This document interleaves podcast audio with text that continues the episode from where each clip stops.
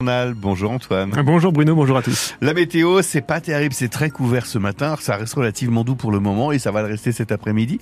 Ciel bien chargé, des nuages qui vont rapidement donner quelques plus éparses, des précipitations d'abord sur l'ouest du département en fin de matinée, puis ensuite à l'ensemble du Loiret dans le courant de l'après-midi, température maxi 9-10 degrés. Le salon de l'agriculture s'est ouvert sous tension hier euh, à Paris. Emmanuel Macron a longuement échangé avec les syndicats agricoles. Échange de trois heures notamment sur la question des revenus des agriculteurs au cœur de la crise. C'est une réalité chez nous en Beauce pour nos céréaliers. L'année dernière, les cours du blé ont été très fluctuants, le prix des engrais est resté élevé et cette année 2024 ne s'annonce pas très bien selon la Chambre régionale d'agriculture qui était en session vendredi à Orléans. Les les agriculteurs disent avoir fait des efforts ces dernières années sur la qualité, mais ils ne sont pas forcément récompensés par les consommateurs. Philippe Noyau, président de la Chambre régionale d'agriculture.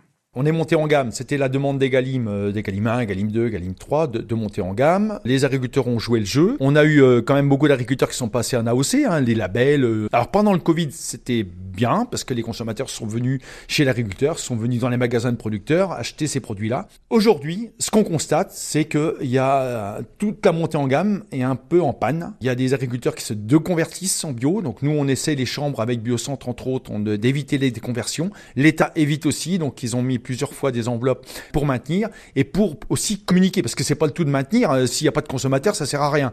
On pense qu'il y a des solutions quand même de, de consommer un peu plus de saison, un peu élaboré et ça permettrait de, de continuer à investir et d'acheter du produit de haut de gamme. Et en centre Val-de-Loire, on compte 22 000 exploitations, 22 000 exploitations, plus de la moitié des agriculteurs en, activité doivent partir en retraite dans 10 ans. Après avoir discuté avec les syndicats, Emmanuel Macron a fait une série d'annonces hier, un plan de trésorerie d'urgence au cas par cas pour les exploitations les plus en difficulté ou des prix planchers pour chaque filière afin de protéger le revenu agricole. Pas de quoi calmer la colère de certains agriculteurs, donc quand le chef de l'État a finalement déambulé au corps du salon, c'est une bulle de sécurité qui s'est organisée autour de lui, Audrey Tison. Entre les policiers en civil et les CRS en uniforme, ce sont 800 membres des forces de l'ordre qui ont été déployés dans le salon. De quoi tenir à bonne distance le groupe d'agriculteurs en colère qui continuait à huer et à lancer des cris Macron démission. C'est donc dans cette bulle et dans une ambiance cordiale que le président a pu échanger avec des éleveurs et des représentants de la filière pêche. L'Élysée a même regroupé plusieurs rendez-vous lors d'un même déjeuner à huis clos afin d'éviter trop de déplacements. Emmanuel Macron désigne sans le nommer le responsable présumé des débordements, la coordination rurale, seul syndicat qui n'a pas clairement demandé à ses troupes de se calmer après les trois heures de débat du matin. Derrière ce syndicat, le président en est sûr, c'est le Rassemblement national qui attise les colères dans une démarche politicienne. Jordan Bardella appréciera. Jordan Bardella, un président du Rassemblement national qui doit arpenter les allées du salon de l'agriculture aujourd'hui. La fin de six jours de grève ce matin à la Tour Eiffel. Les grévistes réclamaient un meilleur entretien de la Dame de Fer. Ils dénonçaient une mauvaise gestion du monument et réclamaient des travaux de rénovation à la ville.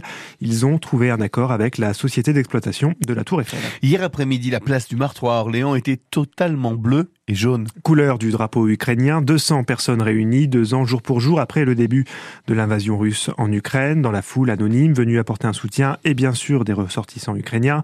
L'après-midi a été ponctué de chants, de discours et d'une marche blanche vers la cathédrale, cérémonie à retrouver en images sur notre site francebleu.fr. La commune de Main-sur-Loire restaure en ce moment son patrimoine et ce, grâce à ses habitants. La ville s'est lancée il y a près d'un an dans des travaux de restauration de la porte d'Amont, un bâtiment de 16 mètres de haut érigé au XIIIe siècle puis reconstruit au XVIIe siècle. Les donateurs ont pu acheter les ardoises du futur toit pour les personnaliser, 200 ardoises écoulées. La commune a ainsi remporté la somme de 8000 euros et le deuxième prix du mécénat populaire organisé par la Fondation du patrimoine. Alors, quelle est l'histoire de cette porte d'Amont? Notre reporter Tristan Ranea s'est rendu sur place pour en apprendre davantage. Là, on est sous la porte d'Amont, sur le passage euh, pour les charrettes.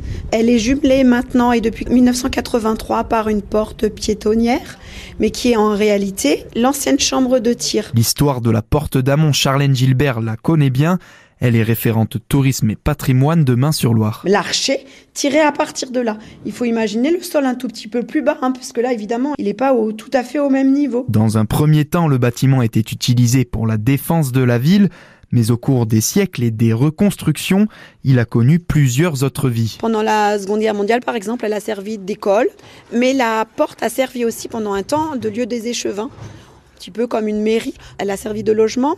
Celui qui occupait le logement était chargé de remonter l'horloge et d'actionner les cloches. Enfin, vous voyez, c'est vraiment une porte qui a toujours servi. La porte fait partie du quotidien des habitants, c'est pour ça que la mairie a souhaité la conserver.